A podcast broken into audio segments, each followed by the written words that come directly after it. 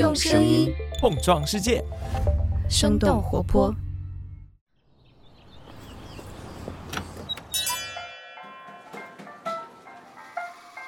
您的生动早咖啡好了，请慢用。嗨，早上好呀！今天是二零二二年的九月十九号，星期一。这里是生动早咖啡，我是来自生动活泼的梦一。几条商业科技轻解读，和你打开全新的一天。在开始我们今天的节目之前，想要提醒一下大家，我们生动早咖啡正在寻找实习生。如果说你有兴趣和我们一起来探寻商业科技的新发现，欢迎你可以来给我们投简历。你可以直接点击本期节目中的相关链接查看具体信息。欢迎你的加入。上周一中秋节的假期刚刚过去，而下周日就要迎来国庆节了。每年的九十月份，除了相继到来的假期，还有和节日相配的美食。中秋节的月饼自不必说，秋天也正是蟹黄丰腴、蟹膏肥美的季节。除了直接去超市菜场选购新鲜的大闸蟹，最近几年螃蟹券儿也逐渐的流行了起来。无论是在电商直播间里，还是在迎来送往的礼品当中，好像我们经常能够看见螃蟹券的身影。为什么一个水产品要依靠预售的兑换券来销售？螃蟹券又是如何产生金融产品的属性呢？那我们今天的清解读就与此相关。在这之前，我们先来关注几条简短的商业科技动态。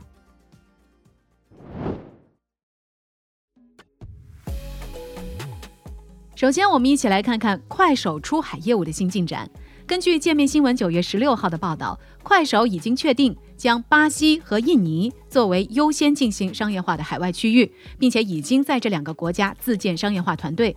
根据界面新闻的介绍，快手优先布局巴西和印尼的主要原因是这两个市场对短视频接受程度比较高，而快手在这两个国家的日活跃用户规模也是最大的，同时也避开了欧美等等 TikTok 占优势的市场。根据了解，目前快手在巴西和印尼的广告收入主要是来自于有出海需求的中国公司。快手加强在当地商业化团队的建设，也是为了能够更快地拓展在巴西和印尼本地的广告主。快手国际化业务商业化负责人对外表示，希望未来巴西本地的业务要占到百分之七十到百分之八十。那说到出海业务，另一家国内巨头也在加快布局，那就是 Shein。根据《华尔街日报》九月十六号的报道，来自中国的快时尚品牌 Shein 计划在美国开设更多的配送中心，最终可能会将向客户发货的时间缩短三到四天。今年四月，诗印在印第安纳州设立了他们在美国的第一个配送中心，面积接近十万平方米。目前，他们也正在将这一配送点的面积扩大百分之五十。与此同时，诗印计划分别在南加州和美国东北地区建立更多的配送中心。有业内人士分析，诗印的最新举措似乎与他们投资新领域有关系。去年，诗印推出了一个高端品牌，定价较高，许多的购物者可能不太愿意等待超过两周的时间才能收到货物。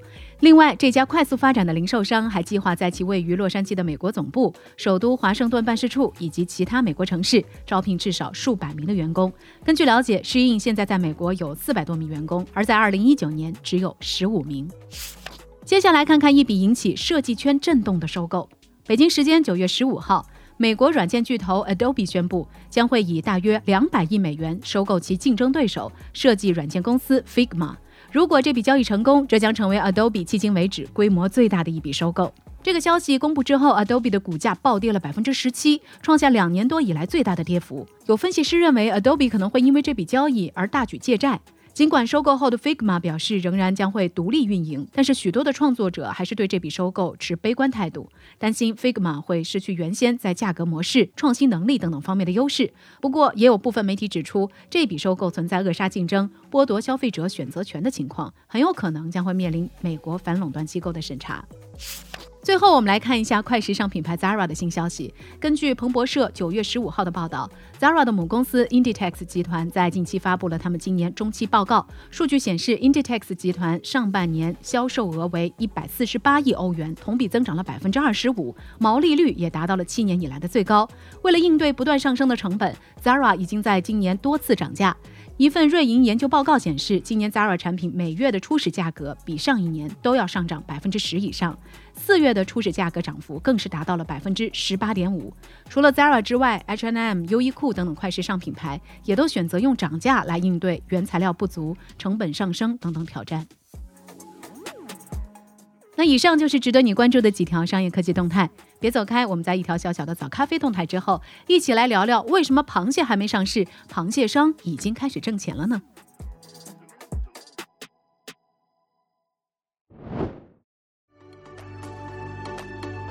嗨，你好呀，我是梦一。胡同来信是生动活泼推出的 newsletter，每周有三封。主播和监制们会在信中来聊聊节目之外的内容，比如说没有在节目当中出现的信息，最近商业科技新闻背后的一些思考等等。newsletter 里还有我们每期生动早咖啡的文字稿，包括我们节目当中所提到的一些信息来源和文章的阅读链接。另外，在每周五 newsletter 当中的信息食谱，还会精选三条生动活泼选题会上我们认为那些值得你阅读的内容。如果说大家对于早咖啡文字稿有兴趣的话，你也可以点击我们 show notes 中的链接，体验一下我们发布在公众号的试读文章。那除了胡同来信之外，我们也将会尽力的确保每个季度为 newsletter 的订阅者举办一场线上或者是线下的活动。除了已经举办了三期的露天演讲台将以新的形式回归，我们早咖啡其实也在策划新的活动。那你也可以在我们的邮件当中和我们一起来讨论，或者是询问任何你感兴趣的事情，我们都会一一邮件回复的。当然，更重要的是你的慷慨加入也会支持我们做出更好的内容。好了，这就是我们今天的早咖啡小动态。下面继续今天的清解读。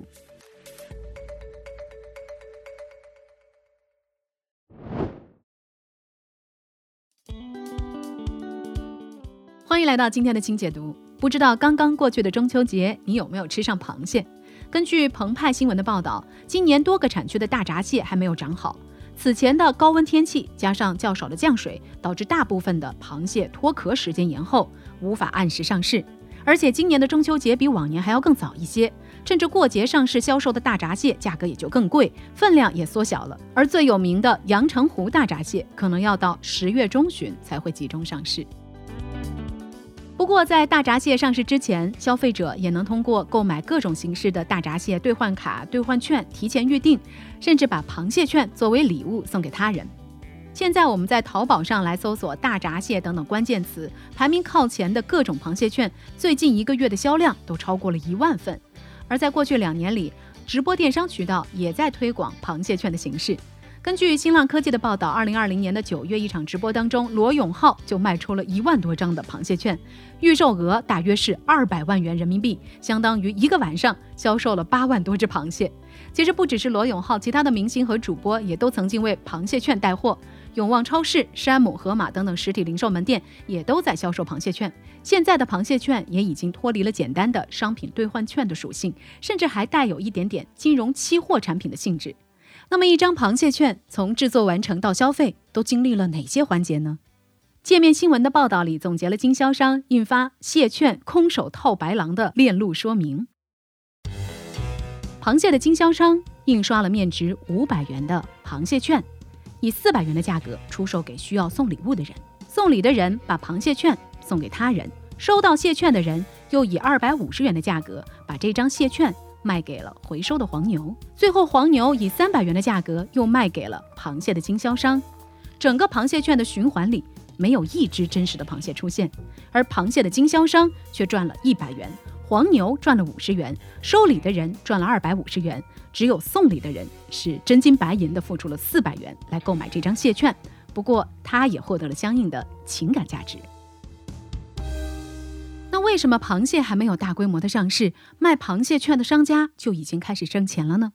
原因之一，螃蟹有时令特点和礼品属性，大闸蟹的上市日期和中秋、国庆等等节假日基本吻合。随着冷链物流运输的发展，大闸蟹和月饼一样，成为了人们节假日期间日常的消费以及送礼的选择。而螃蟹本身运输不便，对于保存又有着很高的要求，设计精美的螃蟹券就成为了消费者购买螃蟹的主流形式之一。根据腾讯新闻今日话题的报道，螃蟹的经销商会在蟹券上印刷着幺二八八型、幺六八八型等等带有吉利数字的型号，使得收到礼物的人会误以为蟹券的价格会很高。但实际上，型号并不代表着价格。通常，蟹券的价格只有型号的两折左右。这个时候，蟹券起到的实际上是一种节假日期间的社交作用。其实和螃蟹类似，月饼也有券。中秋、国庆期间赠送螃蟹和月饼券，可能会比真的送螃蟹、月饼本身要好得多。一名为著名刊物《美国经济评论》撰稿的经济学家估算。给现金这种最直白的方式，要比挑选礼物送人的价值高出百分之十到百分之三十三。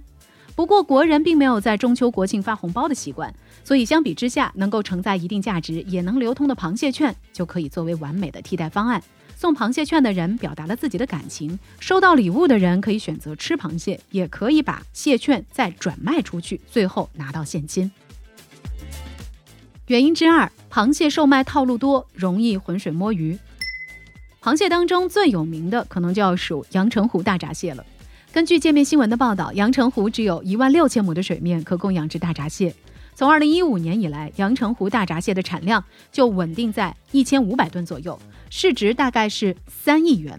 但是根据全国河蟹市场的统计，去年阳澄湖蟹的销量却高达几十万吨，硬生生的把三亿市值的螃蟹卖出了三百亿的销售额。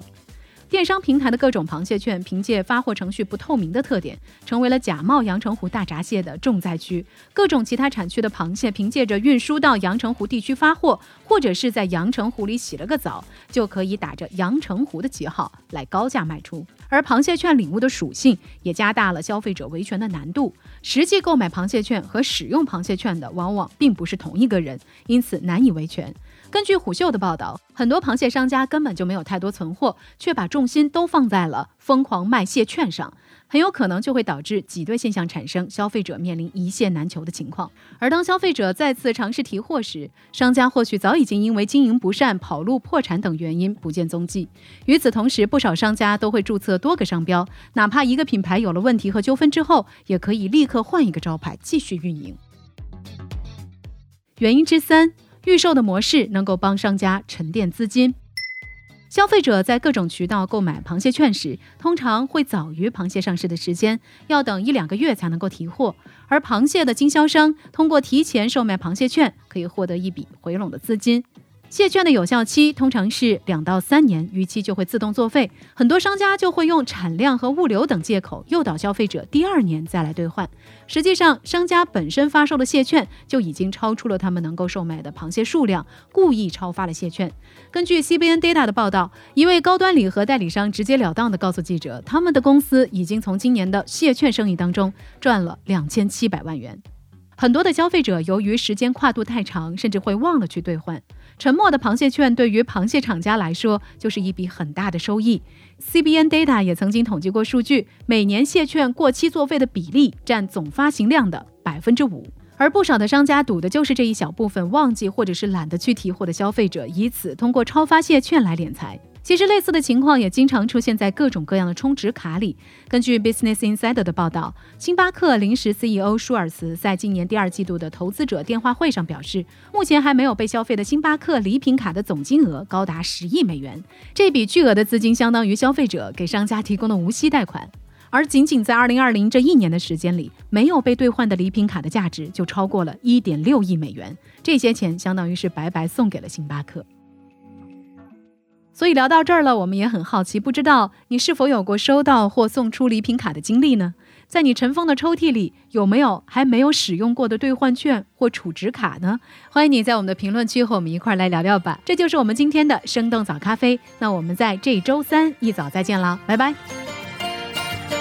这就是今天为你准备的生动早咖啡，希望能给你带来一整天的能量。如果你喜欢我们的节目，欢迎你分享给更多的朋友。这会对我们非常有帮助。同时，你也可以在公众号和微博搜索“生动活泼”，“声”是声音的“声”，这样就可以了解更多与我们节目相关的信息啦。生动早咖啡，期待与你下次再见。